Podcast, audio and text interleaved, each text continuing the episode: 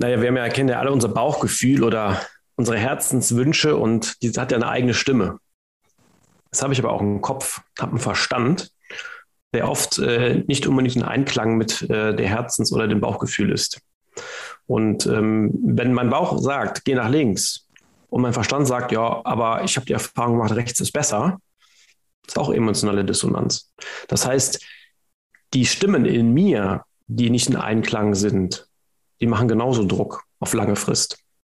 Ja, und auch das macht mich körperlich oder psychisch krank und es greift mich an, wenn ich nicht dieser Stimme, die ganz tief in mir drin ist und die ja, wie wir wissen, sehr, sehr oft Recht behält, wenn ich der nicht folge, sondern ähm, ein angelerntes Verhalten oder angelernte Denkvorgänge, angelernte Entscheidungsmöglichkeiten auf einer anderen Ebene treffe. Wenn ich mich quasi von mir selbst, von meiner eigenen Verlässlichkeit entferne, das ist auch emotionale Dissonanz. Und damit fängt das ganze Spielchen oft an.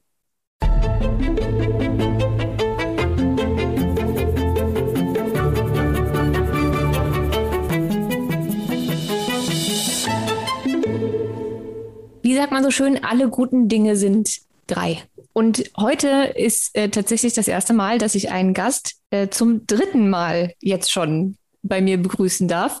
Wir sprechen heute über emotionale Dissonanz. Ähm, für mich eins der wichtigsten Themen, die es gibt für ähm, alle möglichen gesundheitlichen Belange.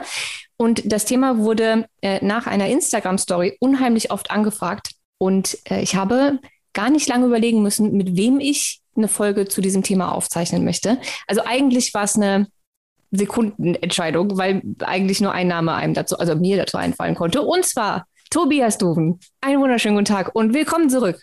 Vielen Dank für die Einladung und immer wieder gerne. Was hast du gedacht, als ich am Freitag bei dir angerufen habe und gesagt habe, du, wir müssten schon wieder einen Podcast aufnehmen? Na, erst habe ich gedacht, was werden die Leute denken? Weil ich der Einzige, der zweimal da ist und jetzt der Einzige, der dreimal.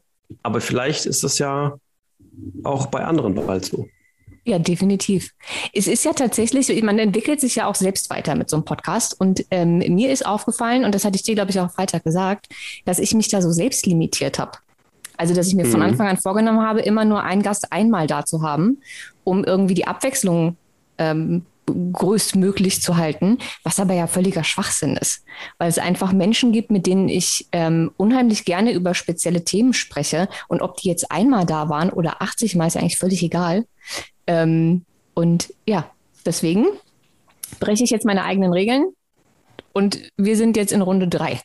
Emotionale Dissonanz. Was ist emotionale Dissonanz? Hm, also es gibt eine offizielle Definition, die die Forscher so oder die Wissenschaftler etabliert haben. Also es ist quasi die Dissonanz zwischen dem, was ich fühle im Inneren und zwischen dem, was ich im Außen zeige oder ausdrücke. So, das ist jetzt mal die offizielle Definition von emotionaler Dissonanz. Ich glaube, dass es ein Riesenthema ist. Also, und man kann das auch noch ruhig ein bisschen auf andere Ebenen ähm, weiterdenken. Also nicht nur das, was ich im Außen ähm, zeige und was in Dissonanz zu dem steht, was ich im Inneren fühle, sondern auch generell. Um dissonant zu sein, brauche ich ja nicht mal ein Außen. Das kann ich ja auch mit mir selber. Ja, also das warum ich das Thema so wichtig finde, ist ja, dass es dazu eine ganze Menge Studien gibt, ne? wie unfassbar ungesund diese emotionale Dissonanz ist. Also sobald du etwas fühlst, aber was anderes versuchst darzustellen oder auszudrücken, also nicht nach dem handelst, was du gerade wirklich empfindest, geht da halt eine riesen Stresskaskade im Inneren los, also im ganzen Körper los, und zwar auch biochemisch. Das ist ja genau das, was uns die Psychoneuroimmunologie lehrt. So. Genau. Mhm. Und ich glaube, dass, dass das ähm, unseren Alltag so unheimlich dominiert, dass wir es schon gar nicht mehr merken, weil wir damit gar nicht achtsam umgehen, weil wir es gar nicht anders kennen, als ständig so zu tun, als wäre alles okay, obwohl gar nicht alles okay ist, beispielsweise. Ja. Ähm, und das hat so viele Facetten und trifft auf so viele Lebensbereiche zu, dass ich es unheimlich wichtig finde, da mal drüber zu sprechen, um die Achtsamkeit dafür einfach in die Leute zu kriegen und das Bewusstsein dafür in die Leute zu kriegen. Ähm, mhm. Einfach, damit man mal darauf achtet, wie oft passiert mir das? Weil, also teilweise hatte ich das, wenn ich jetzt zurückgucke auf mein, auf mein ganzes Leben, ähm, über Jahre jeden Tag. Nicht mhm. in einzelnen kleinen Situationen, sondern eigentlich immer. Wenn es mir nicht gut ging und ich auf der Arbeit aber irgendwie gut gelaunt sein musste. Äh, oder auch wenn ich Freunden nicht sagen wollte, dass es mir nicht gut ging, weil es mir irgendwie unangenehm war oder ich nicht schwach sein wollte, ich mich aber schwach gefühlt habe, aber nach außen stark wirken wollte. Das ist ja, ja. alles komplett emotionale Dissonanz, 24-7 ja. über Jahre. Ja, ich glaube, das geht jedem so. Ne? Also gerade, ich meine, je bewusster du wirst, umso mehr fällt es dir auf. Das heißt nicht, dass das dann weg ist. Ne? Dir fällt es einfach eher auf. Aber ich glaube, vielen Menschen ist es gar nicht bewusst, dass es so ist. Und wenn du mal aus der ganzheitlichen Medizin guckst und die quasi Körpersprache, was Krankheit äh, bezogen angeht, siehst, dann ist das genau die Sprache, die deine Seele spricht und deren Weg du nicht gehst. Das ist dasselbe. Ja, und also es gibt es schon seit Jahrtausenden bekannt, dieses Problem. Und ich glaube, das wird auch oft so bleiben und lange so bleiben, bis man für sich selber da eben bewussten, achtsamen, einfühlsamen Weg findet. Und das fängt ja schon ganz früh an, dass wir quasi die Dissonanz in uns aufbauen. Wie früh fängt das denn an? Naja, das fängt schon an in dem Familiensystem, in das du hineingeboren wirst. Ne, also irgendwann weißt du, dass wenn du bestimmte Sachen machst, einfach mehr Aufmerksamkeit, Schrägstrich Liebe und dadurch auch mehr Möglichkeiten ähm, oder Freiheiten oder was auch immer bekommst. Ob das letzten Endes deinem Bauchgefühl, deinen Herzenswünschen, deinen inneren Bedürfnissen entspricht, das steht auf einem anderen Blatt. Aber du merkst relativ schnell, dass wenn du etwas machst, was den anderen gefällt oder was in deren System passt oder insgesamt ins System passt, ähm, dass du davon was hast. Aber ja, eben leider nicht, nicht immer langfristig, sondern erstmal kurz- oder mittelfristig. Ne? Ja, da sind wir wieder bei, bei dem ganzen Thema Zugehörigkeit, ähm, Liebe und Wertschätzung, dass ja. Menschen, auch Kinder, also gerade Kinder, Menschen aber auch im Erwachsenenalter, so gut wie alles dafür tun, um dazuzugehören, um geliebt zu werden, wertgeschätzt zu werden und man sich dafür eben auch durchaus verstellt. Wenn man einmal rausgefunden hat, wie man drankommt, will man das natürlich immer wieder und merkt dann gar nicht, dass man ja eigentlich aber gegen sich arbeitet, weil die Belohnung ja, ja überwiegt. Also dieses Gefühl ja. von, okay, ich werde jetzt geliebt, ich gehöre jetzt dazu, überwiegt ja. in dem Moment dem eigentlich gegen sich selbst arbeiten. Ja. Und ich glaube, und deswegen man, merkt man es auch so oft nicht. Genau, weil dieses, die Freude, die, aber das ist ein kurzer Impuls. Das ist ein bisschen, das Belohnungszentrum springt an, weil ich etwas bekomme, was ich gerne habe. Da wird ganz viel Dopamin aktiviert. Das ist ja also der Stoff unserer Erwartungen. Ich erwarte etwas und ich kann das damit realisieren, weil ich mich dementsprechend verhalte. Boom, dann kriege ich einen Dopaminausstoß und ich fühle mich gut. Das aber nur kurz. Ne, langfristig, und ich muss immer wissen, wenn ich mich wenn ich mir etwas Gutes oder einem Teil von mir etwas Gutes tue in dem Moment, dann schade ich damit einer anderen Seite von mir. Immer. Und je mehr impulsmäßig, punktuell ich mir gut tue, umso mehr schade ich mir langfristig, wenn ich mich dadurch von mir eigentlich wegbewege. Ist fies, ne? Also eigentlich mhm. richtig fies, wenn einem das selbst nicht so bewusst ist und man merkt es nicht ja. dann ist das eine richtig, richtig fiese Nummer. Ja. Ähm, gerade wenn es in Beziehungen ähm, eine Rolle spielt. Und ja. äh, das, das war genau das Thema ähm, auf, auf Instagram. Nachdem ich dann, als ich die Story dazu gemacht habe, ich glaube, ich habe noch nie so viele Nachrichten bekommen wie an dem Tag.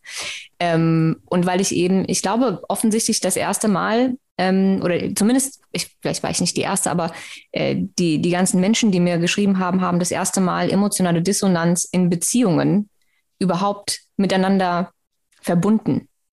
Das war sonst ein Thema, was man so von Care-Berufen kennt, ne? so mhm. äh, gerade im, im, Dienstleistungsbereich in mhm. Care-Berufen, also irgendwie ähm, im Hotel oder als Kellner oder auch als Pflegekraft oder sowas. Das sind ja Menschen, die immer sehr, sehr, sehr stark davon betroffen sind, weil sie eben immer happy sein müssen und immer freundlich ja. und immer gut gelaunt und immer ein Lächeln auf den Lippen und egal wie es ihnen geht. Da ist das ja. natürlich eigentlich Berufsrisiko, dass man, wenn man arbeiten geht, emotional dissonant ist. So. Ähm, aber auf Beziehungen haben das die wenigsten Menschen irgendwie bezogen. Und das war der Dreh, den ich letztens hatte, zu sagen, wenn man das jetzt schon im Alltag hat Und wir können ja gleich noch mal ein paar Alltagsbeispiele nennen, damit sich vielleicht Menschen da ein bisschen was, also ein bisschen besser was darunter vorstellen können. Und ich komme dann nach Hause an einen Ort zu meinem Partner oder meiner Partnerin, der ja eigentlich so mein Safe Space sein sollte, wo ich runterkommen kann und ankommen kann und mich wohlfühlen kann und ähm, dann da auch emotionale Dissonanz herrscht, mhm. weil ich mich eben nicht traue, alles zu sagen, was ich denke, was ich fühle, ähm, weil ich Angst habe, was falsch zu machen, vielleicht Verlustängste habe oder Angst habe, dass mein Partner das irgendwie doof finden könnte, ähm, ich mich verstelle, ich meine, meine eigenen Bedürfnisse nicht äußern kann, dann bin ich da ja auch nochmal emotional dissonant. Das bedeutet, das hört ja gar nicht auf. Das ist ja dann eine komplette mhm. Endlosschleife. Und das über Jahre in der Beziehung zu haben, ja. ist, äh, finde ich, fast noch ungesünder, als das im Job zu haben. Weil es auch tiefer geht Richtig. und noch mehr wehtut und noch mehr Stress macht. Richtig. Weil es halt die Basis, also die Konstante, sag ich mal, wo du dich zurückziehen kannst, können solltest oder wo du dich sicher fühlst, eben auch mit dieser Dissonanz quasi ähm, beschwert ist. Das heißt, das, wo du eigentlich deine dich rein und, und ähm, so geben können solltest, wie du eigentlich bist. Also nennen wir das Kind beim Namen. Es geht um Bedingungslosigkeit. Ja. Eigentlich, ne? Und du das aber nicht fühlst. Wie willst du denn dann das zu kompensieren im Außen, wenn das auch noch dazu kommt? Ich glaube, wenn du von zu Hause aus Bedingungslosigkeit leben kannst, dir selbst gegenüber, deinem Partner gegenüber, ähm, dann hast du eine ganz andere Basisstabilität, mit der du nach außen gehst. Und vielleicht, das ist jetzt eine Hypothese von mir oder eine Vermutung, macht dann diese berufliche, diese berufliche Dissonanz gar nicht mehr so viel aus, wenn du, ich sage immer, sprechen wir von Arousal, das kann man bei Stress so nehmen, das kann man aber auch mit, ähm, mit, mit ähm, Reserven oder mit Ressourcen so nehmen. Wie stark sind deine Ressourcen? Ne? Und die baut man eben da auf, wo man herkommt, nämlich zu Hause, bei sich und in dem engsten Kreis derjenigen, in dem man sich wohlfühlt. Ja, das ist tatsächlich auch die Meinung, die ähm, mein persönlicher äh, Yoda also äh, Professor Dr. Dr. Christian Schubert. Und selbstverständlich du, du bist auch mein Yoda. Aber es tut mir leid, es tut mir leid, aber Christian Schubert, also der hat bei mir zu Hause einen Schrein verdient, der Mann. Ähm, der ist ja tatsächlich auch äh, der Meinung, dass Liebe, also Beziehungen, das Wichtigste sind für die Gesundheit. Du kannst auch deine Arbeit scheiße finden und da Stress haben, wenn du aber ein sicheres, festes Umfeld hat, hast, ja. was dich unterstützt, was dich liebt, wo du das Gefühl hast, du bist aufgehoben und supported, dann macht das nicht so viel aus. Ja. Wenn du aber einen scheiß Job hast und dort Stress und emotionale Dissonanz und Überstunden und keine Ahnung was und du hast diesen, diesen Raum zu Hause nicht mit irgendwie Partner, Ehe, Familie, Freunde, was auch immer, die da sind und dir Halt geben und du dir auch selbst keinen Halt geben kannst. Ne, man selbst spielt ja auch immer noch eine Riesenrolle, das darf man nicht vergessen ähm, dann ist es einfach zu viel, weil ja. da einfach keine, kein, kein, keine Reserven mehr da sind, kein Akku da ist und du einfach dein Akku auch nicht aufgeladen kriegst. Ähm, vielleicht für alle, die ähm, mit dem Wort noch nicht ganz so viel anfangen können oder vielleicht auch noch nicht so eine Vorstellung haben, wie das im Alltag aussehen kann. Hast du mal so ein, zwei Beispiele oder vielleicht finden wir zusammen ein, zwei Beispiele, wie so emotionale Dissonanz im Alltag, also in verschiedenen Alltagssituationen aussehen kann? Also Arbeit haben wir ja schon genannt, ne? dieses ähm, gute Miene zum bösen Spiel. Ja. Also glücklich wirken wollen, aber eigentlich scheiße fühlen. Genau, das ist das Klassische. Du, ich komme ja, habe ja auch lange Zeit in der Gastronomie gearbeitet, so da ist der Kunde ist immer König. Egal, was er von dir verlangt, egal wie frech der zu dir ist, du bleibst immer nett, du bleibst immer freundlich, du lächelst, alles gut und innerlich kochst du weil definitiv deine Werte verletzt werden, weil du ungerecht behandelt wirst oder was auch immer. Das heißt, innerlich spürst du Ärger und außen zeigst du Freundlichkeit und alles toll und packst die Mickey Maus Stimme aus, ne? so ungefähr. Anderes Beispiel, ähm, Bereich Medizin ist für mich immer ganz krass. Ärzte, ähm, die sich, glaube ich, gut abgrenzen müssen, weil wenn du von Natur aus oder von Haus aus ein sehr empathischer Mensch bist, also wir sprechen jetzt von affektiver Empathie, also auch gerne mit leidest, und das ist bei manchen Menschen einfach an die Wiege gelegt, das kannst du dir nicht leisten, wenn du jetzt äh, Onkologe bist. So, Punkt. Dann sterben halt viele deiner Patienten. Ähm, und wenn du dir das alles sehr zu Herzen nimmst und damit leidest, dann gehst du daran kaputt. Das heißt, du musst dich ein Stück weit abgrenzen. Und das kann auch schon mal, wenn du wirklich ähm, dazu neigst, so mitfühlend zu sein, emotionale Dissonanz auslösen. Das kann man aber tatsächlich ein bisschen trainieren, dass das nicht ganz so große Auswirkungen hat. Aber das muss man gezielt tun. Wenn man das nicht weiß, dann ist man auch da der emotionalen Dissonanz, zumindest im beruflichen, stark ausge, äh, ausgesetzt. Ist dann aber auch bei allen, ähm, sagen wir mal, Rettungsberufen so, ne? Ja, ja, Alles, was so ähm, Rettungsdienst, Feuerwehr, ja. Polizei, Sondereinheiten. Ja. Ähm, ich habe auch einen unfassbaren Respekt. Ich, ich könnte so einen Job niemals machen, weil ich gehöre zu diesen zu mitfühlenden Menschen. Wobei ich ehrlich gesagt finde, es gibt nicht zu mitfühlend. Ähm, aber ich kann mich nicht so gut abgrenzen. Mhm. Ähm, da wir ja auch ständig im beruflichen Austausch sind, haben wir uns ja auch da schon darüber voll oft unterhalten, dass ich absolut nicht ja. verstehen kann, wie du es schaffst, ähm, in deiner Praxis, ach so, das haben wir in dieser Folge noch nicht gesagt, äh, Tobias ist Heilpraktiker ähm, mhm. und Coach und ähm, mhm. wie du schaffst in deiner Praxis einfach so abschalten zu können. Also wenn du die Praxis mhm. zumachst, dann sind auch die ganzen Patientenfälle erstmal ad acta gelegt und ähm, du bist damit total fein. Ich könnte das niemals. Ich bin, ich habe so ein ähm, unfassbares Mitgefühl, dass mich die Situation von anderen Menschen, gerade wenn ich sie sehr gut nachempfinden kann, wirklich, wirklich belastet. Und mhm. ähm, ich habe eine Dozentin, ähm, die ist äh, Psychologin und ähm, Heilpraktikerin für Psychotherapie. Äh, die macht hauptsächlich Traumatherapie. Und ähm, mhm. da ich jetzt keine Lust habe, hier Triggerwarnung auszusprechen und sowas, verkneife ich mir jetzt, was sie da genau macht ähm, und was sie hauptsächlich für Fälle hat. Ähm, aber in den Vorlesungen erzählt sie sehr oft davon, was sie schon so für, also Patientenfälle, Beispiele und so weiter und so fort. Und da sind Dinge dabei. Ähm, und ich habe sie ja, ich, ich war ja noch nicht mal live dabei. Es war nicht meine mhm. Patientin, sondern sie hat nur, sie erzählt einfach nur von den Fällen. Allein die ja. Tatsache, dass sie das erzählt, ich mir vorstelle, wie es dieser Patientin gegangen sein muss. Und allein die Tatsache, jetzt zu wissen, dass es so barbarische, grausame Dinge überhaupt gibt, verfolgt mich nach solchen Vorlesungen eine Woche. Ja. Also ich, ähm, das, für mich ist das ganz, ganz krass. Jetzt weiß ich aber ja, dass das gefährlich ist, wenn das nicht durchfühlt werden kann. Das heißt, ich lasse das halt auch einfach zu. Mhm.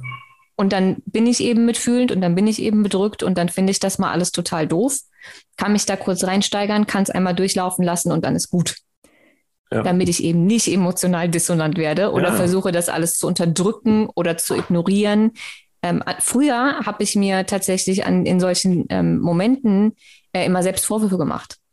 Also jetzt sei mhm. mal nicht so, stell dich mal nicht so an, ist, ist doch nicht dir passiert. Weißt du, so, sei ja. mal nicht so ein Weichei mäßig.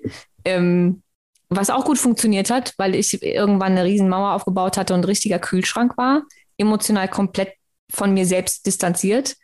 Aber auch das ist halt super ungesund und komplett dissonant. Das ist schon nicht mehr dissonant, das ist dann schon komplett abgespalten. So. Genau, die Kunst oder das Gegenstück zur emotionalen Dissonanz ist ja eben die emotionale Flexibilität. Also A, mit den Gefühlen, die in mir aufkommen, flexibel umgehen zu können, indem ich sie angemessen rauf und runter regeln kann in mir, ähm, aber auch im Außen dementsprechend einen Teil zu zeigen und einen Teil nicht. Ich kann ja auch nicht sitzen wie ein Eisblock hier bei den Patienten und sagen, ja, ist halt ihr Problem. Habe ich ja ist nichts halt mit so. zu tun. Ne? Das ist, so bin ich ja auch nicht. Also man muss natürlich die Fähigkeit zur Abgrenzung haben und gleichzeitig aber auch ein gewisses Maß an Empathievermögen, ähm, sonst wäre der Beruf, glaube ich, auch nicht möglich. Hm. Ja. Also rein sachlich anzugehen, das funktioniert nicht.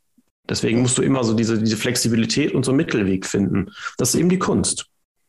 Ja, und genau deswegen war es mir so wichtig, mit dir heute zu sprechen, eben wegen dieser emotionalen Flexibilität. Darauf kommen wir nämlich gleich noch zu sprechen, weil für mich ist das ja der Ausweg aus dieser ganzen emotionalen Dissonanz. Mhm. Ja. Ähm, aber damit auch wirklich alle verstehen, was wir meinen, ähm, vielleicht noch das ein oder andere Beispiel. Was mir jetzt zum Beispiel einfällt, ist, ähm, also eigentlich hat man das ja den ganzen Tag, weil in, in meiner eigenen Wahrnehmung würde ich sagen, jeder Mensch hat so ungefähr 80 Persönlichkeiten. Es gibt, also bei mir beispielsweise würde mir jetzt einfallen, es gibt so die Party Easy, es gibt die Nerd Easy, ähm, es gibt die Business Easy, es gibt die Easy, wie sie ist mit ihrer Familie, ähm, wie sie ist mit ihrem Partner, wie sie ist mit keine Ahnung wem, mit dem Kollegen, mit dem Chef, mit dem Typ von der Bank, mit was auch immer. Ne? Also man ist ja mhm. nie immer gleich. Man hat unheimlich viele Facetten und es gibt ähm, Facetten, die möchte man gewissen Menschen zeigen. Es gibt welche, die möchte man nicht zeigen. Und es ist absolut nachvollziehbar, dass man logischerweise jetzt nicht seinem Chef auf der Arbeit ähm, erzählen möchte, dass es einem heute nicht gut geht, weil man sich mit seinem Freund gestritten hat. Muss man ja, ja auch nicht unbedingt. Das ja. führt aber dazu, dass man ja den ganzen Tag, je nachdem, welche Facette gerade rauskommt und wie es mir gerade geht, ich eben sehr oft emotional dissonant bin. Kann ja schon mhm. sein, dass ich ähm, einen Bekannten in der Stadt treffe. Ich gehe bummeln, ich treffe einen Bekannten, den habe ich schon seit drei Jahren nicht mehr gesehen, habe total miese Laune, weil, keine Ahnung, äh, ich habe mich mit meinem Freund gestritten, bin total genervt, der läuft mir über den Weg und wir haben uns ewig nicht gesehen und er fragt mich, wie es mir geht. So, das ist mhm. eigentlich schon die typische emotionale Dissonanz, Number ja. One Frage. Ja. Wie geht's dir? Wer antwortet denn darauf ehrlich? Ja. Du äh, interessiert, die Antwort interessiert ja meistens auch gar keinen, sondern du sagst, ja, danke, gut und dir. So. Ja. Ist ja schon gelogen. Selbstverständlich geht es jemanden, den ich seit drei Jahren nicht gesehen habe und dessen Nachnamen ich vielleicht noch nicht mal weiß, gar nichts an, wie es mir wirklich geht. Ja. Aber es ist trotzdem schon, ich tue so, als wäre alles in Ordnung, als wäre mein Leben mhm. erste Sahne. Und innerlich sieht es aber gerade ganz anders aus. Ja. Oder dieses typische, ähm, das hatte ich früher äh, sehr ausgeprägt. Immer wenn ich irgendwie äh, traurig oder genervt war, ähm, war mein äh, Coping-Mechanismus, mein, wie heißt das denn auf Deutsch? Ähm, Bewältigungsmechanismus, mhm. ähm, feiern gehen. Also so gute Laune faken, bis man gute Laune hat. So. Ja, okay. Einfach raus, feiern, laute Musik, wuhu, Party. Innerlich ging es mir dann auch nicht besser. Mhm. Aber ich war wenigstens abgelenkt und habe so getan, Kurz, ne? als hätte ich super Laune. Ja, ja. Auch emotionale Dissonanz. Also ja. ich glaube, so langsam wird ein Schuh draus und jeder versteht, in welchen verschiedenen Lebenslagen das alles zutreffen kann. Und ein Beispiel hattest du mir Freitag, als ich dich gefragt habe, ob du den Podcast mit mir aufnimmst, äh, gesagt, wo ich selbst noch nicht mal drüber nachgedacht habe bis jetzt, nämlich emotionale Dissonanz mit sich selbst. Mhm. Was stelle ich mir darunter genau vor? Naja, wir haben ja, erkennen ja alle unser Bauchgefühl oder unsere Herzenswünsche und die hat ja eine eigene Stimme. Das habe ich aber auch im Kopf, habe einen Verstand, der oft äh, nicht unbedingt in Einklang mit äh, der Herzens- oder dem Bauchgefühl ist. Und ähm, wenn mein Bauch sagt, geh nach links und mein Verstand sagt, ja, aber ich habe die Erfahrung gemacht, rechts ist besser, ist auch emotionale Dissonanz. Das heißt, die Stimmen in mir, die nicht in Einklang sind, die machen genauso Druck auf lange Frist. Ja, und auch das macht mich körperlich oder psychisch krank und es greift mich an, wenn ich nicht dieser Stimme, die ganz tief in mir drin ist und die ja, wie wir wissen, sehr, sehr oft Recht behält, wenn ich der nicht folge, sondern ähm, ein angelerntes Verhalten oder angelernte Denkvorgänge, angelernte Entscheidungsmöglichkeiten auf einer anderen Ebene treffe. Wenn ich mich quasi von mir selbst, von meiner eigenen Verlässlichkeit entferne, das ist auch emotionale Dissonanz. Und damit fängt das ganze Spielchen oft an. Geht das nicht auch so ein bisschen, ich glaube, das ist ja, ähm, also ich kenne das aus der, aus der systemischen Therapie, diese ganzen inneren Anteile, ne, innerer Kritiker mhm. und so ein Kram. Mhm. Ähm, wenn, wenn ich da sitze und eigentlich weiß, ich, ich könnte jetzt stolz auf mich sein, weil ich habe irgendwie was Tolles geschafft, aber mein innerer Kritiker ist immer noch nicht happy, dann habe ich ja auch schon wieder so ein, ja. es ist, es fühlt sich nicht so an, wie es sich an, es fühlt sich nicht richtig an. Es sind ja. zwei, zwei völlig verschiedene Paar Schuhe und irgendwie, ne, ich müsste eigentlich stolz sein, kann aber nicht. Und ähm, das ist diese unheimliche Verwirrung, ähm, der, eigen, der eigenen inneren Welt sozusagen mhm. ist manchmal auch größer, als man das so denkt. Ne? Voll. Ich glaube aber gleichzeitig ist es auch normal. Das ist nun mal auf dieser Welt so, dass wir zwischen den Polaritäten leben. Zu welchen Gründen auch immer. Das würde jetzt hier vielleicht ein bisschen den Rahmen sprengen, weil es eher in so eine spirituelle Richtung geht. Aber diese Verhältnismäßigkeiten zwischen meinen inneren Anteilen haben ein großes Spannungsverhältnis. Und da gibt es, glaube ich, um mal einen Lösungsansatz in den Raum zu stellen, für mich im Prinzip nur eine Königsdisziplin, nämlich Kohärenz zu schaffen.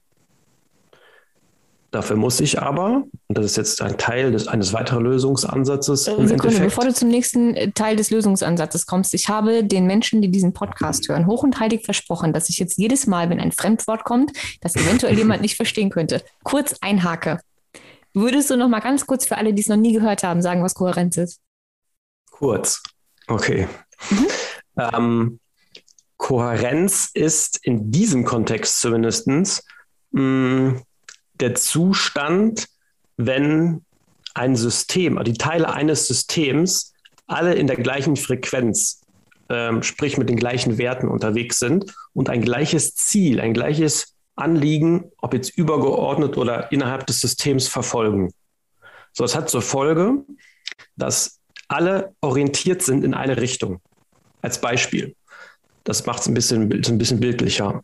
Äh, der, der Unterschied zwischen einer 100 Watt starken Glühbirne und einem 100 Watt starken Laser ist eben, dass die, die Lichtteilchen in dem Laser kohärent sind. Das heißt, die gehen alle in die gleiche Richtung. In der Glühbirne sind die chaotisch. Die machen im Endeffekt alle, was sie wollen. In verschiedene Richtungen zum Beispiel. Deswegen kannst du mit einer Glühbirne quasi einen Raum erhellen. Das tut seinen Zweck oder tut seinen, ihren Zweck. Aber mit dem Laser kannst du bis zum Mond schießen oder kannst eine Laserplatte durchschießen. Wenn du so möchtest, ist es gleiche Stärke. Der Unterschied ist aber, dass im einen System ist kohärent, das andere ist inkohärent. Und unser Gehirn arbeitet ähnlich. Es ist eine sehr große Energieersparnis, wenn ich in Kohärenz bin. Das möchte und ich nochmal ganz kurz äh, näher ausführen, weil das, du sagst das in so einem Nebensatz. Ähm, und ich weiß nicht, ob jeder die Bedeutung dieses Satzes gerade mitbekommen hat. Ähm, Kohärenz im Gehirn ist energiesparend, bedeutet, mhm. auch wenn, das, wenn sich das jetzt erstmal nicht so doll anhört, aber energiesparend bedeutet äh, Zellenergie, also Energie, ja. die der Körper braucht, um zu leben, ja. das ja. energiesparend. Denn das genau. Gehirn ist ja das Organ, was am meisten Energie verbrät.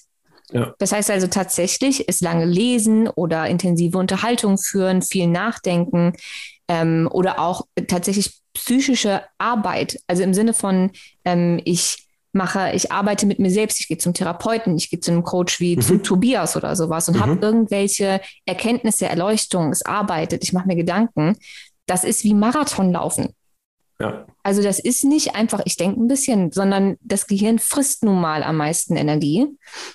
Und ähm, ist das, das dauerhafte Ziel des Gehirns ist Kohärenz.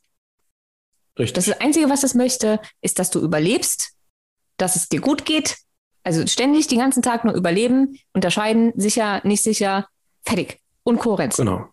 Ja. Mehr macht das Gehirn eigentlich nicht. Ja. Ähm, deswegen ist das, ähm, weil du es in so einem Nebensatz gerade gesagt hast, eigentlich fast die wichtigste Aussage gewesen. Diese Kohärenz ähm, ist einfach wahnsinnig wichtig und eben nicht gegeben, wenn wir emotional dissonant sind. Das ist eigentlich das Gegenteil von kohärent dann, ähm, weil es halt genau. komplettes Chaos. Ja, kann man so sagen, genau. Okay, also du hast gesagt, die erste Lösung ist äh, Kohärenz. Ist jetzt nicht ganz so einfach zu erreichen. Und dann kamst du zu Teil der Lösung Nummer zwei. Dann hatte ich dich unterbrochen.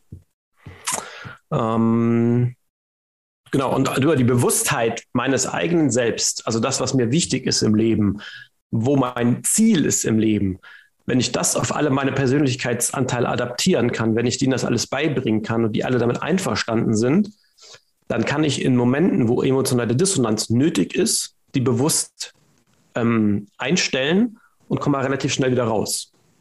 Weil ich muss immer mit allen Dingen bewusst sein. Ich muss bewusst sein, was ich und warum ich das mache. Und gleichzeitig darf ich die Orientierung nicht verlieren, worum es eigentlich in meinem Leben geht, was meine Werte sind. Ja, wenn jetzt meine, meine Werte Empathie, Einfühlungsvermögen sind und ich bin Arzt und muss jemandem eine Diagnose überbringen, die es nicht so cool für den ist, dann kann ich natürlich empathisch bleiben und mich trotzdem gleichzeitig abgrenzen, weil ich in der Orientierung meiner eigenen Werte bin. Ich mache das bewusst. Ich setze quasi bewusst auch vielleicht die Limitierung der Empathie des, dieses Mitleidens ein, indem ich es umwandle. Das kann ich aber nur dann, wenn ich weiß, ähm, was meine Stärken sind, wenn ich weiß, was meine Fähigkeiten sind und wenn ich weiß, wo auch meine Grenzen sind. Und wenn das alle Anteile wissen, dann sind die damit okay. Dann werden die alle gehört. Dann sagt der innere Kritiker vielleicht, nee, nee, nee, mein Freund, nicht so viel. Und dann sage ich, okay, dann machen wir nicht so viel. Aber ich kann trotzdem ein bisschen was machen. Wenn ich es aber nicht weiß, dann sagt er auf gar keinen Fall. Und dann unterdrücke ich eventuell Anteile oder Werte, die ich gerade zeigen sollte, um die emotionale Dissonanz zu vermeiden, aber aufgrund der mir nicht Bewusstheit dann eben nicht zulasse, weil Anteile von mir einfach zu stark sind. Das ist zu einseitig. Dann ist es keine Flexibilität auch der inneren Anteile ähm, in mir oder gegenüber. War ein bisschen kompliziert jetzt, glaube ich. Also theoretisch gesehen war es nicht kompliziert. Ich glaube, es ist nur kompliziert ähm, in der tatsächlichen Anwendung. Also ich glaube, das ist was, ja. wo man jetzt zuhört und denkt, ja, cool, ähm, aber wie viele von mir gibt's? was sind das? Was sind das für Anteile? Wie rede ich mit denen? Ähm, wie, wie komme ich da jetzt dran? Verstehe ich jetzt alles nicht. Würde mir genauso gehen, wenn ich es höre. Es gibt dazu ähm, theoretisch gesehen gibt es dafür Coaches, es gibt dafür Therapeuten. Das ist jetzt nichts, was man mal so nebenbei selbst macht und irgendwie nee. ähm, in sich reingehen kann und gucken, wie viele man eigentlich ist äh, und welche Anteile da sind. Das ist schon so ein bisschen, dafür gibt es Hypnosen, dafür gibt es äh, Meditationen, ähm, es gibt, wie gesagt, Coaches, ähm, systemische Therapie, systemisches Coaching ähm, ist, ist eine, eine coole Sache. Aber ich glaube, ähm, man merkt schon, auch wenn man diesen Anteil, also wenn man sich vielleicht nicht darüber im Klaren ist, dass das Anteile sind ähm, und vielleicht auch nicht weiß, welche, aber man kennt ja diese Stimmen. Ja. Und mein Tipp wäre jetzt, mit diesen Stimmen einfach mal tatsächlich in Verhandlung zu gehen, statt sie einfach gleich mhm. zu glauben. Also zumindest genau. mache ich das immer so, ähm, dass wenn ich irgendwas machen will und mein Kopf sagt, nee, du, das ist gar keine gute Idee, weil das letzte Mal, als du das probiert hast, da war dies und das und jenes und überhaupt und hast du nicht gesehen. Und bevor ich es dann sein lasse, weil meine Logik äh, mein Gefühl überstimmt hat sozusagen, ähm, überlege ich dann tatsächlich und fange an, mit mir selbst zu diskutieren. Das klingt jetzt ein bisschen schizophren, aber das ist mein voller Ernst. Ähm, dass ich dann überlege, okay, was sind denn die Bedingungen? Was genau möchte ich denn jetzt nicht? Wovor habe ich denn da jetzt genau Angst? Was ist das letzte Mal passiert? Was wäre ein Kompromiss? Ja. Was ist denn jetzt der Kompromiss, den mein Verstand, die Angst, das Ego, keine Ahnung was, ähm, mit mir und meinem jetzigen eigentlichen Wunsch machen wollen? Und finden wir vielleicht irgendwo eine Mitte und dann gucken wir weiter. Ja. Was fühlt sich für mich dann noch gut und, und richtig an? Und dann meistens geht das. Das so äh, no, systemische, halt systemische Therapie für zu Hause in Mini-Light-Version. Aber es ist für mich zumindest immer ganz hilfreich. Es ist auf jeden Fall Arbeit, die man A nicht alleine macht, die auch oft äh, Pay in the Ass ist. Das ist einfach so, weil man natürlich äh, immer beide Teile sehen muss, wenn man flexibel entscheiden möchte, was ist jetzt gerade gut und was ist richtig für mich und für den anderen auch, wenn man sich auch als Teil des Systems mit einer gewissen Verantwortung sieht oder anderen Menschen gegenüber kann ich natürlich an meinen inneren Anteilen, ich bin jetzt hier mal äh, die Axt im Walde und alles ist egal, weil ich bin ja cool und ich bin gut so, wie ich bin. Da, auch da muss man die Verhältnismäßigkeiten wahren und das ist eben Übung. Da muss man sich schon gut kennen für. Und da ist es auch, und sich gut zu kennen heißt eben auch die Anteile zu kennen, die nicht so nett sind in einem, weil die dazugehören. Ja, zu kennen und vor allen Dingen auch zu akzeptieren und nicht zu verurteilen. Ja, ja, genau. Das, ähm, das ist, glaube ich, die größere Kunst. Die, zu ja. kennen ist noch okay, ja. aber es zu schaffen, sie anzunehmen und sich nicht selbst dafür fertig zu machen, ist, glaube ich, nochmal eine andere Nummer. Ja. Damit hatte ich ähm, lange Zeit wirklich ein Problem. Das ist gar ich nicht glaube, so einfach.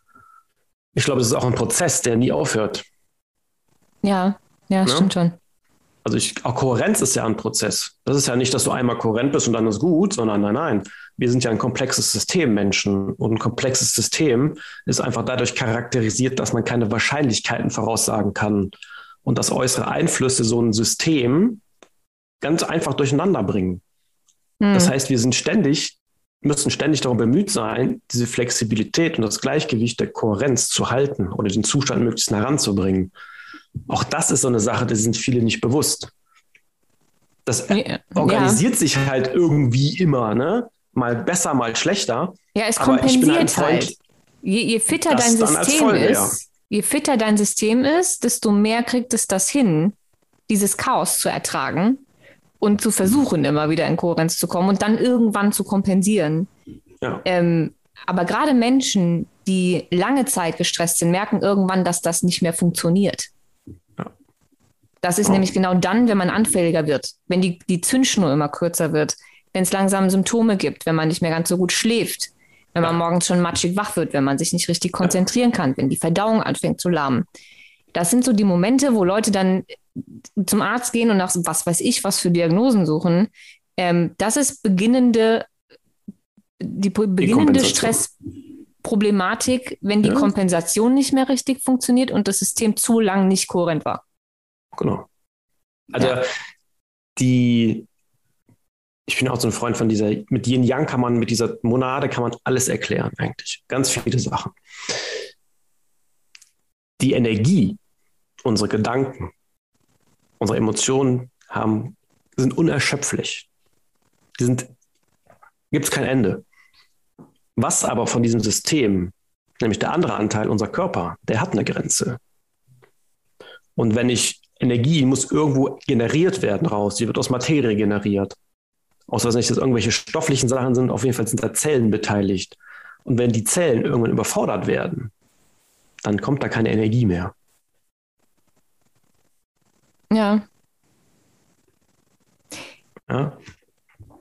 Es, also die Zusammenhänge dann, sind schon immer, immer richtig heftig, wenn man sie sich denn mal tatsächlich vor Augen führt ja. was das für Konsequenzen hat. Ich kann es in diesem Podcast ja nicht oft genug sagen und ich habe das Gefühl, ich sage das in jeder Folge, aber Gedanken und Gefühle sind nicht einfach nur Luft und einfach nur im Kopf, nee. sondern einfach reinste Biochemie.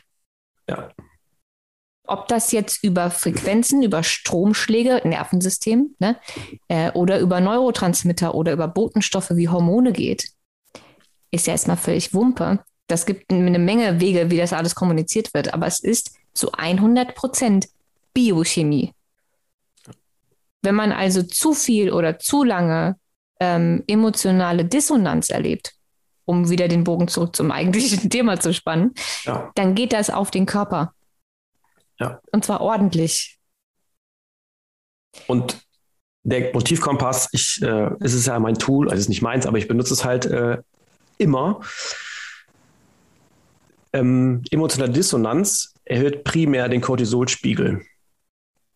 Was umgekehrt nichts heißt, als dass meine Struktur, meiner Struktur, meinem Ordnungssystem, wo auch Kohärenz zugehört, geschadet wird dadurch.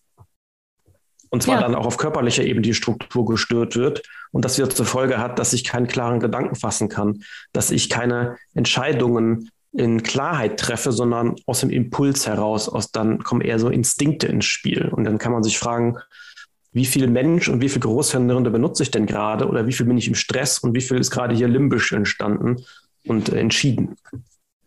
Ja, zumal Instinkte ähm, ja auch wieder nur die eigentlichen ursprünglichen äh, ganzen Coping-Mechanismen sind und alle hm. möglichen Urängste. Das sind ja keine ja. logischen nachvollziehbaren nee. Instinkte, nee. sondern meistens die Entscheidungen, bei denen du danach denkst, fuck, wie ist das, mhm. wie bin ich denn, wie, wie, wie doof war ich denn jetzt? Ja. Ne, das sind, das sind Ängste, das sind Entscheidungen, die man aus Angst heraus trifft. Und auch das habe ich, glaube ich, schon 800 Mal gesagt, aber Angst ist ein unfassbar schlechter Ratgeber. Und zwar Richtig. in allen Belangen, gerade wenn es auch um Lebensentscheidungen geht und sowas. Ja. Ähm, deswegen ja, Cortisol und das Cortisol ist ja nicht nur ein Problem, wenn es äh, um Entscheidungsfindung geht oder sowas, sondern ja durchaus auch irgendwann rein körperlich.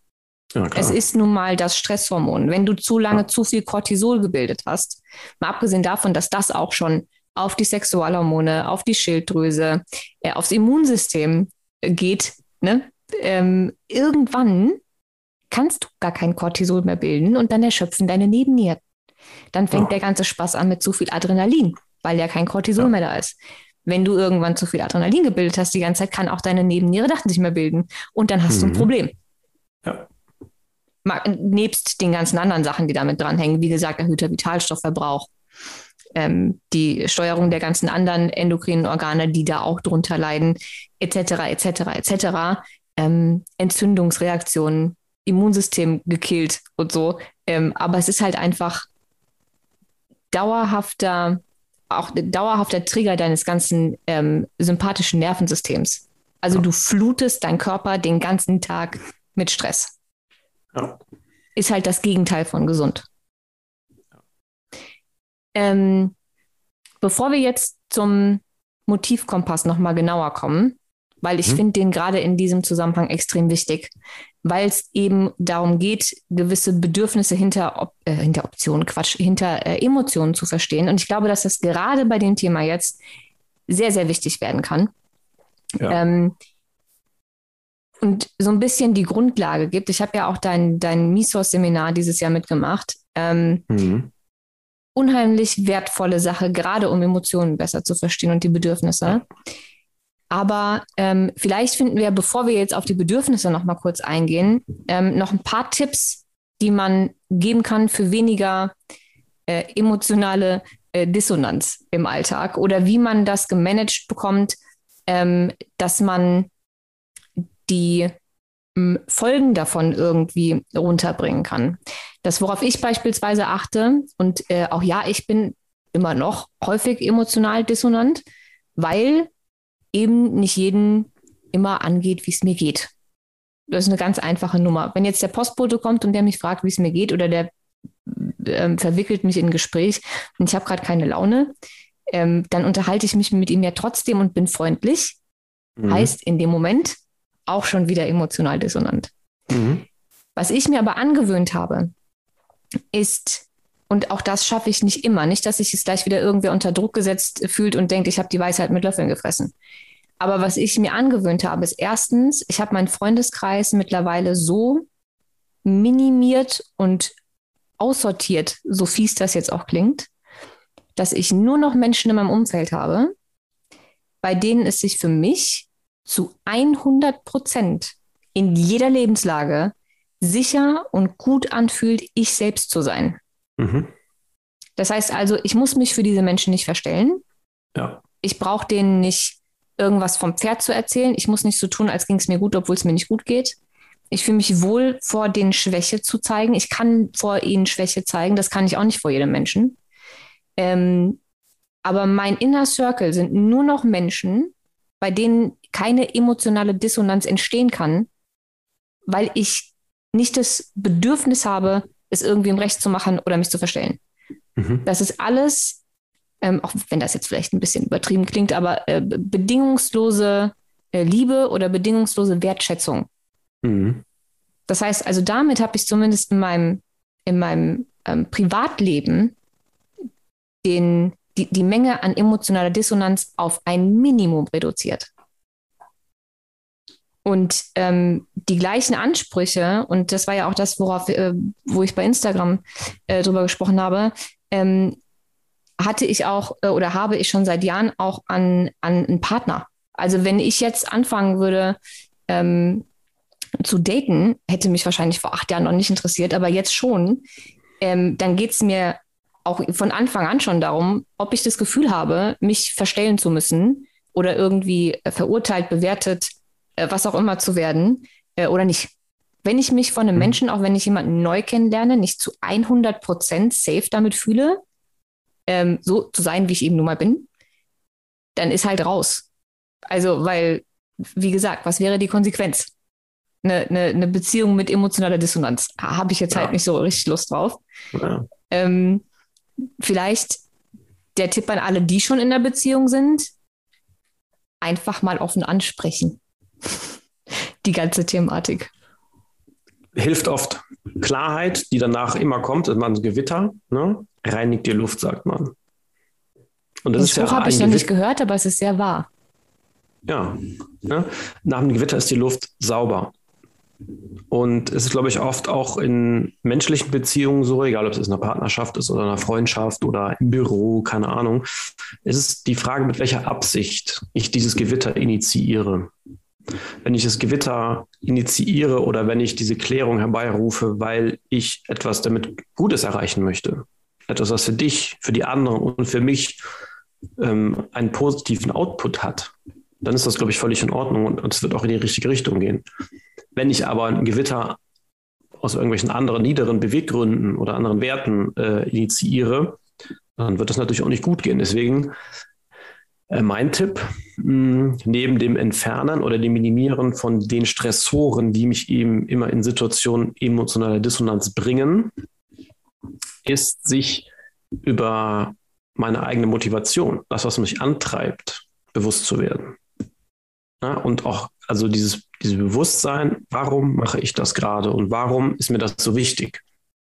Ja, aber dieses Minimieren von außen, erstmal alles äh, Situationen zu vermeiden, wo ich weiß, das ist nicht cool oder Menschen nichts mehr zu treffen, wo ich weiß, da bin ich nicht komplett mit äh, d'accord oder die mit mir nicht. Das ist die einfachste Möglichkeit.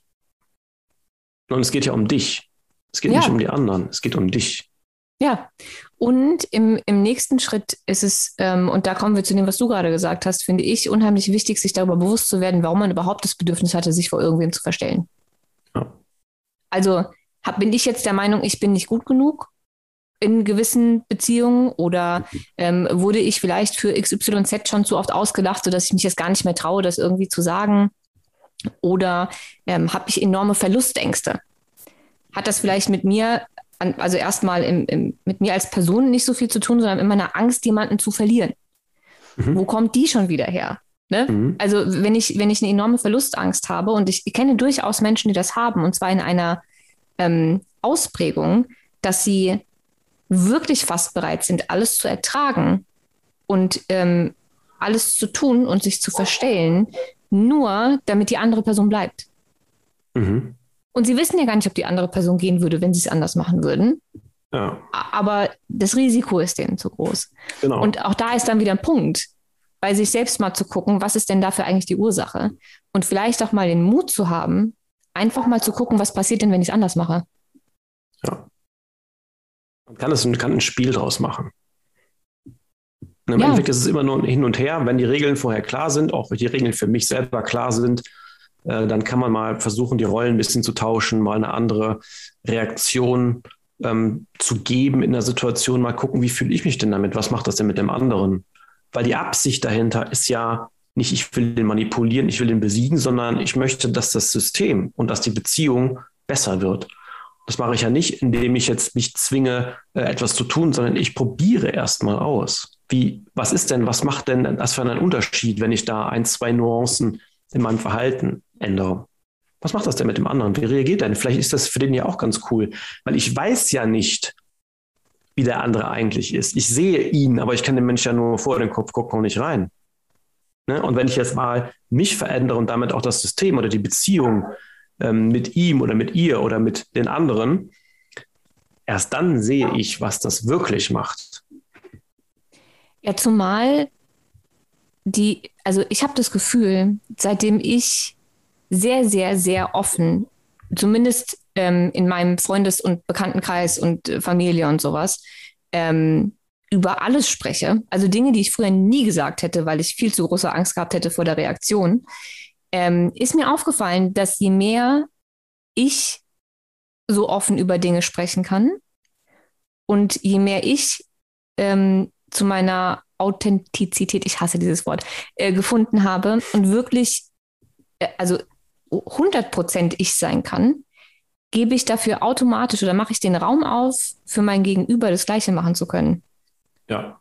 Weil am Ende des Tages rennt ja auch mein Gegenüber mit emotionaler Dissonanz zehn Masken und 30 Persönlichkeiten rum und hat auch niemanden, vor dem er wirklich er selbst oder sie selbst sein kann. Und in dem Moment, wo ich das für mich tue, öffne ich die Möglichkeit auch für alle anderen, das zu tun. Ja, 100 Prozent meiner eigenen Erfahrung. Also mir ist, es, mir ist es aufgefallen und ich kriege das in letzter Zeit unheimlich oft gesagt, ähm, auch von Menschen, die ich noch gar nicht lange kenne, dass sie bei mir das Gefühl haben, sie sein zu können. Hm. Aber das funktioniert nur, weil ich mich traue, ich zu sein. Genau, du musst den Raum dafür bieten. Ja, und ich ja. auch wieder an der Stelle. Nicht so, dass ich das mit jedem könnte und vor jedem könnte. Ne, es ist nicht so, das habe ich zu Beginn ja schon gesagt, dass es das authentisch Ich sein bedeutet, es gibt von mir nur eine eine einzige Variante Ja. Ähm, es ist nicht so.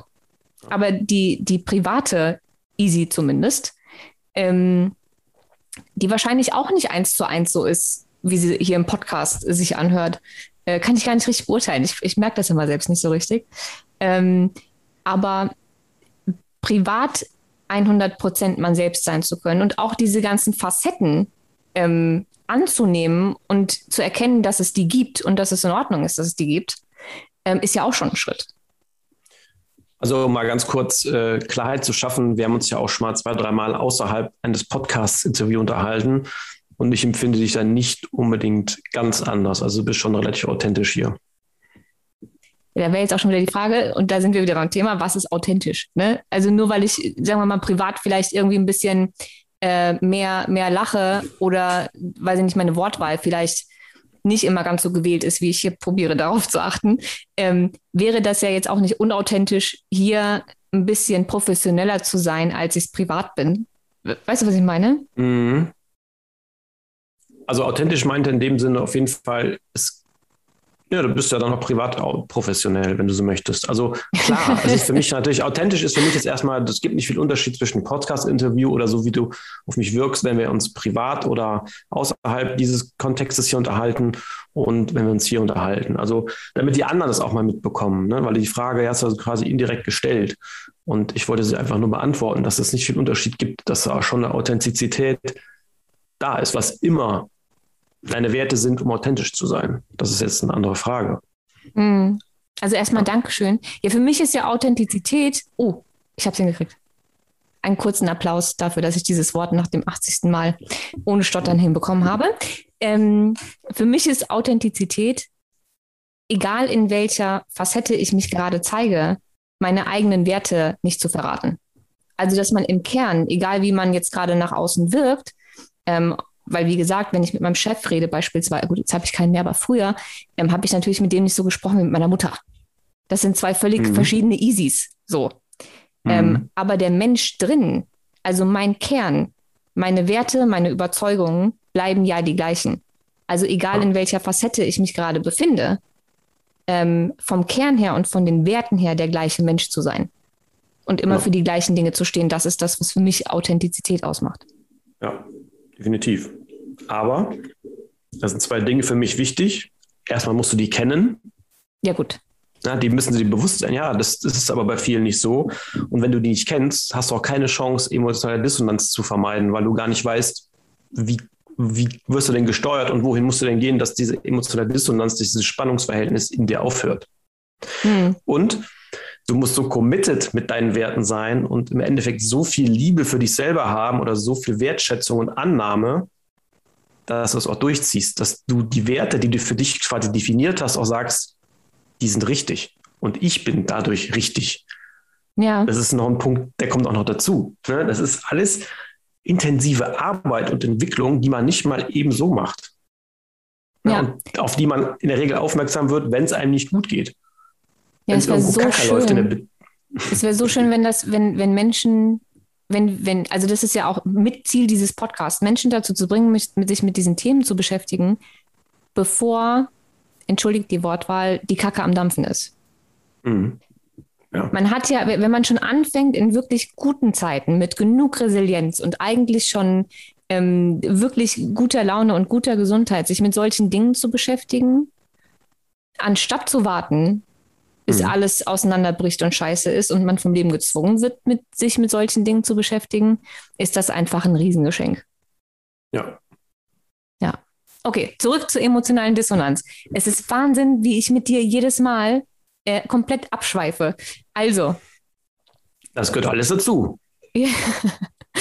ähm, der Grund, oder einer der Gründe, ähm, weshalb ich dich ausgewählt habe als Gesprächspartner zu dem Thema, ist deine Arbeit mit dem Motivkompass und Misos. Weil ich mhm. finde, um aus dieser Endlosschleife von emotionaler Dissonanz irgendwie rauszukommen, klar, wir haben schon ein, zwei Tipps genannt, die sind auch durchaus sehr wichtig, aber das Bewusstsein für die eigenen Emotionen mhm. und die Bedürfnisse hinter diesen Emotionen ist, mhm. glaube ich, Grundvoraussetzung, um überhaupt zu verstehen, wann man überhaupt emotional dissonant ist. Ja. Weil gerade auch die, ähm, die Emotion, die kommt, wenn ein Bedürfnis, ein bestimmtes Bedürfnis nicht erfüllt wurde, zeigt ja eigentlich schon, was gerade dissonant war. Heißt also, mhm. wenn ich verstehe, ähm, welche Emotion welches Bedürfnis darstellt oder die Verletzung welches Bedürfnisses, ja. dann kann ich der Emotion sozusagen schon zuordnen, ob ich gerade und warum ich gerade emotional vielleicht dissonant war. Richtig. Deswegen finde ich deine Arbeit so unheimlich wichtig. Und ich hatte ja vorhin schon gesagt, dass ich beim, beim, bei Misos dieses Jahr schon dabei war. Mhm. Ähm, wann hast du das gemacht? April? Nee, Mai? Ich komme nicht mehr drauf. Mai. Mai. Mhm. Mai bis Juli. Mhm. Genau, es waren acht Wochen. Und ich muss ganz ehrlich sagen, also auch wenn ich, und jeder, der den Podcast schon gehört hat, äh, weiß ja, dass ich von Tobias unheimlich viel halte. Ähm, aber ich muss gestehen, dass ich bei solchen Dingen ja immer so ein klitzekleines bisschen arrogant bin und vorher noch gedacht habe, naja, also klingt spannend und ich höre es mir an und ich mache mit und ich freue mich drauf.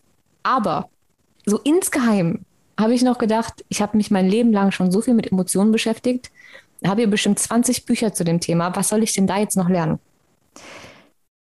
Jetzt ist es ja so, dass ich versuche, diese Arroganz immer runterzuschlucken und selbst wenn ich die Inhalte schon 30 Mal gehört habe, äh, bin ich ja immer noch der Meinung, jeder formuliert es anders und man nimmt dann trotzdem was mit. Lange Rede, extrem kurzer Sinn. Ich wurde so hart überrascht ähm, und ich habe so viel gelernt, dass ich mir tatsächlich wünschen würde, dass jeder da mal mitmacht. Einfach weil es selbst für mich, und wie gesagt, Emotionen gehören ähm, zu meinen Hauptbeschäftigungsgebieten, mhm. ähm, war das nochmal ein ganz anderer Einblick und eine ganz andere Sichtweise äh, auf Emotionen. Und zwar mhm. aus psychologischer Sicht, aber auch aus neurobiologischer Sicht mhm. ähm, und eben in Verknüpfung mit diesen Bedürfnissen. Und da ja. gab es so viele Aha-Momente für mich, ähm, dass ich bis heute tatsächlich unheimlich dankbar bin, ähm, da mitgemacht zu haben und auch definitiv mhm. in der nächsten Runde mitmachen werde. Ähm, mhm. Bevor sich das jetzt aber anhört wie eine Werbeveranstaltung für deine Misos, soll es gar nicht sein.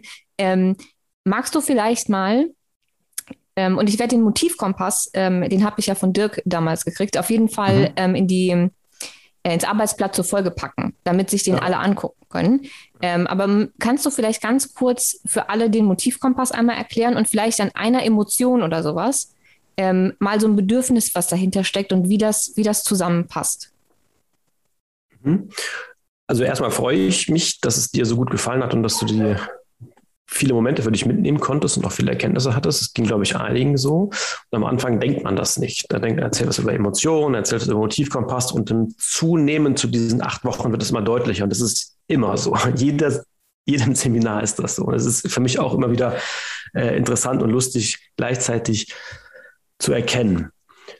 Weil das, was, womit wir anfangen, womit ich anfange, und deswegen benutze ich, ist der Name alleine schon so toll, ist ein Kompass.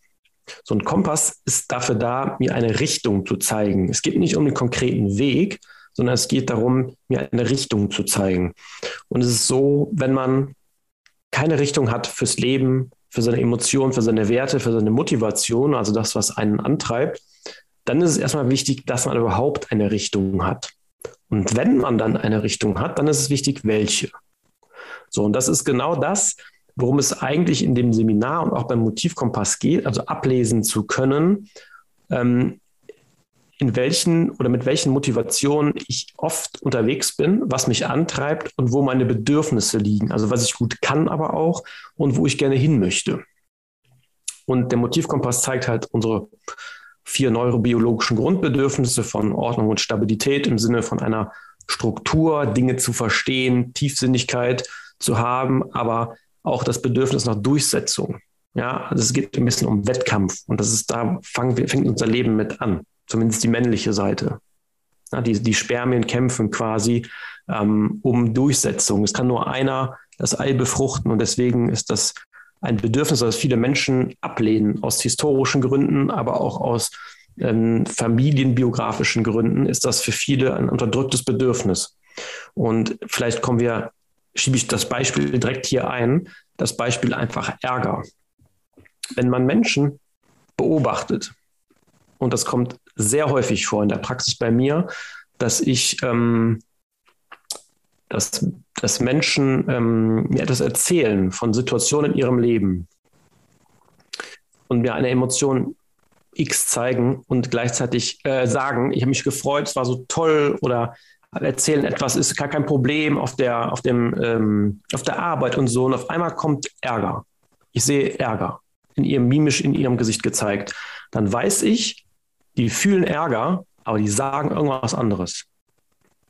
Und da haben wir schon die emotionale Dissonanz. Und Ärger ist eines der meist unterdrückten Gefühle, die wir in unserer Gesellschaft haben, weil es eben so negativ besetzt ist. Und diese Negativität und Positivität von Emotionen, die ja auch kompletter Bullshit ist, ähm, spielt da eine ganz große Rolle, was emotionale Dissonanz ausmacht oder eben wie ich sie auflösen kann.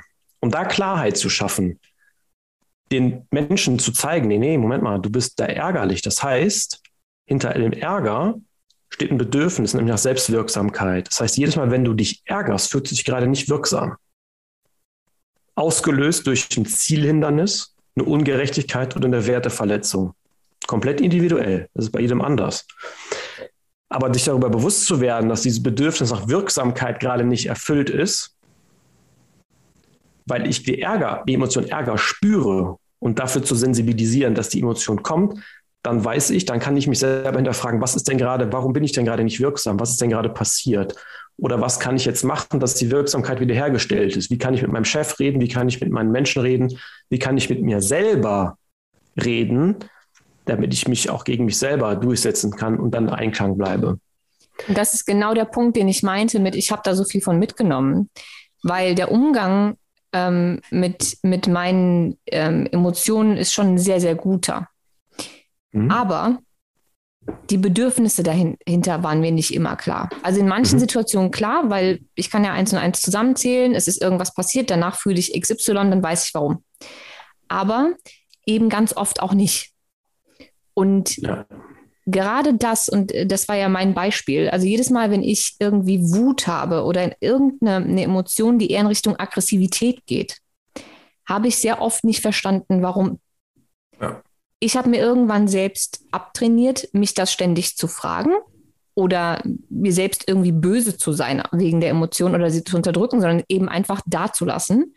Das heißt, also ich kann mittlerweile glücklicherweise mit jeder Emotion sitzen. Ich kann die einfach aussitzen mhm. und ich kann sie durchleben. Und wenn ich mhm. dann halt mal in mein Kissen boxe oder irgendwas durch die Gegend schmeiße, auch okay. Oder die, die Aggression irgendwie umwandle in ähm, Energie rauslassen im Sinne von, weiß ich nicht, aufräumen, tanzen, irgendwas, wo mein Körper diese, diese Hormone loswerden kann, sozusagen, mhm. ähm, dann ist es auch okay. Und auch das hat alles über Jahre funktioniert, aber mir war das Bedürfnis nicht klar. Wenn ich jetzt Wut empfinde oder irgendwas, was in Richtung Ärger, Wut, Aggression, keine Ahnung was geht, dann kann ich nicht nur mich hinsetzen und einfach die Emotionen sein lassen und akzeptieren, anstatt dagegen anzukämpfen, sondern mhm. ich habe die Tools, mich zu fragen, was da jetzt genau passiert ist. Also wann war ich denn ja. nicht selbstwirksam? Wer, wer kam mir in die Quere? Was stört mich ja. denn eigentlich gerade? Ja. Und ich kann so viele Fragen stellen jetzt, bis mir klar ist, wie ich eine Lösung finde. Und sobald ich die Lösung gefunden habe, ist die Emotion weg. Und zwar nicht Richtig. ungesund weg, im Sinne von weggedrückt, unterdrückt ja. oder mit was anderem übermalt. Diese ganzen, ähm, ich nenne es jetzt mal Spiritual Bypassing, Happy Clappy, wir sind alle dankbar und mit Dankbarkeit mhm. kriegst da jede andere Emotion auch weg. Nichts anderes als emotionale Dissonanz. Richtig. Wenn ich wütend bin, mit zu überlegen, für was ich alles dankbar bin, ist ja. nicht die Lösung. Nee. Das ist wie wenn ich Schmerzen habe, eine Schmerztablette zu nehmen. Es ist, ja. es deckelt, ja, ja, aber es ist nicht die Lösung. Es unterdrückt es halt. Ja. Ähm, und deswegen finde ich dieses Tool so unheimlich wichtig. Deswegen ähm, mochte ich diese, diese acht Wochen so sehr, weil einem das einfach sehr viel an die Hand gibt, um mit seinen eigenen äh, Emotionen arbeiten zu können, sie zu verstehen, sich selbst besser zu verstehen und mhm. eben auch dieser emotionalen Dissonanz aus dem Weg zu gehen. Also was heißt, aus dem Weg zu gehen, aber sie zu erkennen und etwas dagegen tun zu können. Weil, sind wir mal ehrlich, dadurch, wir haben ja schon ganz viele Beispiele genannt für emotionale Dissonanz. Wir kommen alle nicht drum rum, nee. dass das Teil unseres Lebens ist und es ist auch in Ordnung. Richtig. Die Frage ist nur, wie viel unseres Lebens oder wie viel Zeit unseres Lebens sind wir emotional dissonant und wie viel Zeit nicht. Genau, und man kann emotionale Dissonanz ist gleich Inkohärenz. Also wie viel ja. Zeit und wie viel Energie in meinem Leben verschwende ich? Oder wie viel nutze ich für mich? Ja, genau. Und wenn ich weiß, dass ich zum Beispiel auf der Arbeit dauerhaft emotionale Dissonanz habe, weil ich vielleicht meinen Job nicht wirklich mag, trotzdem aber jeden Tag da sitzen muss mit einem Lächeln, wäre es doch ganz schön, wenn ich das zumindest in meinem Freundeskreis, in meiner Familie und in meiner Beziehung nicht so mache. Oder genau. mir vielleicht ähm, einen Coach suche oder einen Therapeuten suche, um mit dem zu erarbeiten. Oder da meine, meine wahren äh, Gefühle und Emotionen rauslassen zu können. Also einfach, dass es ein Ventil gibt und man einfach ein bisschen mehr darauf achtet, wie viel Zeit man verbringt, so zu tun, als wäre es anders, als es eigentlich ist. Ja. Und ich glaube, dass mit den Tools aus, aus MiSource und mit dem Motivkompass ähm, man da einfach ähm, Tools hat, um da, damit besser umgehen zu können oder es auch besser zu merken. Weil das genau. war ja was, was ich auch sehr spannend fand. Ähm, wir waren ja eine Gruppe im, im Mai von 25, 26 Leuten, glaube ich. Mhm. Ja. Und einige davon hatten, also konnten gewisse Emotionen gar nicht spüren. Also die, die, die konnten sie nicht zuordnen. Die wussten nicht, wie die sich anfühlen, wo, wo die lokalisiert sind oder so. Ja, ja. Und das war für mich, das hatte ich bis dato gar nicht so auf dem Schirm. Mhm. Dass es auch einfach Menschen gibt, die gar nicht wissen, was sie, was sie fühlen. Ähm, und auch dafür, und darauf wollte ich hinaus, ähm, ist das, glaube ich, was sehr, sehr Wertvolles, ähm, sich damit mal zu beschäftigen. Ja. Es gibt äh, eben auch diese Tools, diese Werkzeuge dann zu regulieren und die emotionale Dissonanz nicht nur zu erkennen, sondern eben auch ähm, zukünftig zumindest für dieses Muster zu vermeiden oder ähm, auf jeden Fall zu regulieren. Das ist ganz wichtig. Ja. Ähm, ich glaube, wenn wir äh, jetzt dann gleich Richtung Ende gehen, ähm, unterhalten wir uns, wenn wir äh, auf Stopp gedrückt haben, nochmal zwei Minütchen und überlegen mal, was wir eventuell ähm, aus Misos raus äh, auf ein Arbeitsblatt packen können, um mhm. Ähm, den Hörern zumindest schon mal irgendwie was hm, an die Hand geben zu können. Ja. Und ähm, für alle, die jetzt denken, Misos äh, klingt nach einer super Sache, ähm, du startest die nächste Runde im Oktober, richtig? Genau, 26. Oktober. Und dann geht das wie letztes Mal auch, acht Wochen? Genau, es sind acht Wochen, immer dienstags abends online über Zoom. Und jeder kriegt so ein Paket nach Hause geschickt mit den Arbeitsmaterialien. Sind schon umfangreich, würde ich sagen. Ja, sind sie definitiv. Ähm, ja.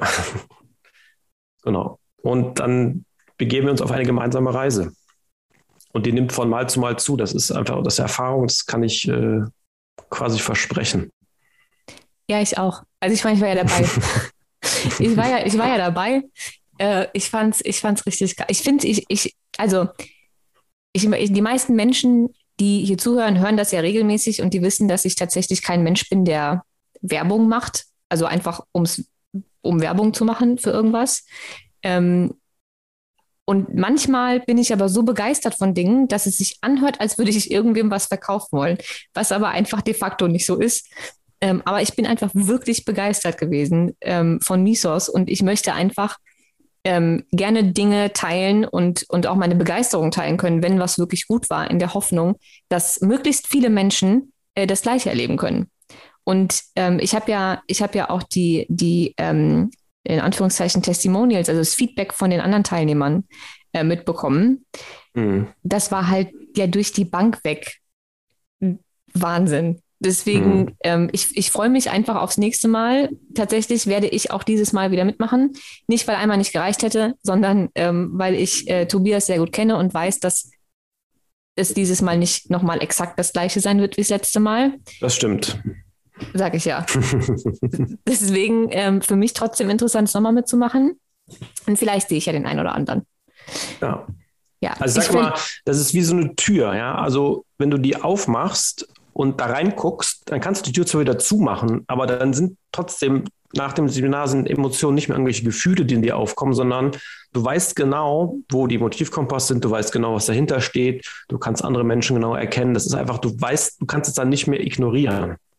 Nee, kann man nicht. Das und das nicht Allergeilste. Vorher, ist einfach anders. Das Allergeilste ist, ähm, und für mich teilweise auch echt nervig, weil es versteht niemand, der nicht mitgemacht hat. Äh, ich denke nur noch in Farben. Ja. ja. Weil der Motivkompass, und wie gesagt, ich habe ihn ja in die Begleitmaterialien gepackt, ähm, unterteilt sich in Farben. Das geht von Rot über Blau, über Grün, über Gelb. Und ähm, diese verschiedenen Persönlichkeitsanteile, wenn ich jedes Mal, wenn ich jetzt einen Menschen kennenlerne, dann denke ich gerade, dann denke ich in Farben. Der ist sehr lila mhm. oder ist sehr grün oder ist ja. sehr rot. Und jedes Mal, wenn ich das zu irgendwem sage, der keine Ahnung hat, von was ich spreche, dann kommt halt immer super viel Unverständnis und dann muss ich jedes Mal den halben Motivkompass erklären. Also es ist sehr lustig. Nur noch in Farben zu denken, ist einfach sehr lustig. Ich denke prinzipiell nur noch in Farben und in Human Design Profilen. ja, aber es ist wichtig, dass dieses Wissen rausgeht, weil es einfach eine Klarheit bringt, das ist eine Orientierung, vor allen Dingen das, was den Menschen, ähm, zumindest in den westlichen Ländern, zum größten Teil fehlt. Also die Orientierung ist ganz wichtig, überhaupt mal eine grobe Richtung zu haben, worum geht es im Leben. Ja. Und danach kommt die, danach kommt die Spezifikation, aber erstmal eine grobe Richtung. Das ist ganz wichtig. Ja. Wenn du noch ähm, abschließend einen ähm, Tipp, eine Weisheit ein Satz, ein Statement äh, zu emotionaler Dissonanz abgeben müsstest, was wäre das? Hm. Ich finde, das Wichtigste ist, dass man versteht, wovon man motiviert und angetrieben wird. Und dann hinterfragt, warum das so ist. Weil nur so kann ich generell mit anderen Menschen authentisch klarkommen. Ich muss mich nicht verstellen und ich verstehe vor allen Dingen mein Leben. Und dann kann ich eben diese Spannungsverhältnisse oder diese Drücke, die im Alltag entstehen, verhindern. Ich muss wissen, was steht hinter meiner Reaktion. Ne? Also Handlungen werden ja durch Emotionen in Gang gesetzt, aber was hat diese Emotion hervorgebracht? Das zu erkennen und mich dementsprechend verhalten zu können, ist, glaube ich, so ein Schlüssel, um viele, viele Spannungssituationen im Alltag mit und ohne anderen Menschen zu verhindern. Mhm. Ja. Wenn ich abschließend äh, noch was sagen müsste, wäre es, glaube ich, ähm, macht euch einfach erstmal bewusst. Ich bin großer Freund mhm. von, von ähm, Notizen. Ich würde mir mal eine Woche lang jeden Tag äh, immer aufschreiben, in welcher Situation war ich emotional dissonant und in welcher Situation war ich 100%ig authentisch ähm, mhm. und habe mich dabei wirklich auch wohlgefühlt. Ne? Es gibt, ja. bringt ja nichts, wenn du, wenn du äh, in, in Situationen ähm, super authentisch bist und genau sagst, was du denkst, aber die Konsequenz ist dann so hart und so stressig, dass mhm. das schlimmer ist, als die eigentliche Dissonanz gewesen wäre, macht es natürlich auch keinen Sinn. Ja. Ne? Ja. Ähm, nee. Man muss schon immer abwägen. Aber ähm, wenn man sich das mal aufschreibt, und ich habe das bei mir mal gemacht damals, sagen wir mal so, die linke Spalte war äh, alle Situationen, in denen ich an einem Tag emotional dissonant war. Die rechte war, wann ich ähm, zu 100 Prozent authentisch und, und total kohärent war. Es gab nicht einen Tag, an dem die linke Spalte nicht zehnmal so lang war wie die rechte. Also es ist wirklich krass. Wenn man anfängt, so, darauf zu achten, dann ist das richtig ja. heftig. Das wird bei den meisten so sein, vorausgesetzt, sie sind ehrlich zu sich selbst. Ja, und Ziel ist dann einfach nur zu gucken, wie kann ich diese beiden Spalten ausgleichen. Das ist alles. Genau, richtig. Ja. Es und klingt leicht, aber ich verspreche, es ist nicht leicht. Das ist super. Das ist super leicht und macht Spaß. Jetzt hör auf, den Leuten Angst zu machen. Es ist super. Okay, so, ich würde sagen, wir sind am Ende angekommen. Wir zwei ähm, werden jetzt noch kurz überlegen, was wir alles in ein tolles Arbeitsblatt packen. Beziehungsweise, wenn ihr das jetzt hört, ist das Arbeitsblatt schon längst fertig. Aber das ist das, was wir jetzt noch machen werden. Ja. Und ähm, alle Informationen zu Tobias Duven, also sowohl seine ähm, Praxis ähm, als auch seine Webseite, die Webseite, äh, die Quatsch, die Links zu MeSource, werde ich alles in die Shownotes packen. Ähm, und dann hören wir uns in zwei Wochen wieder.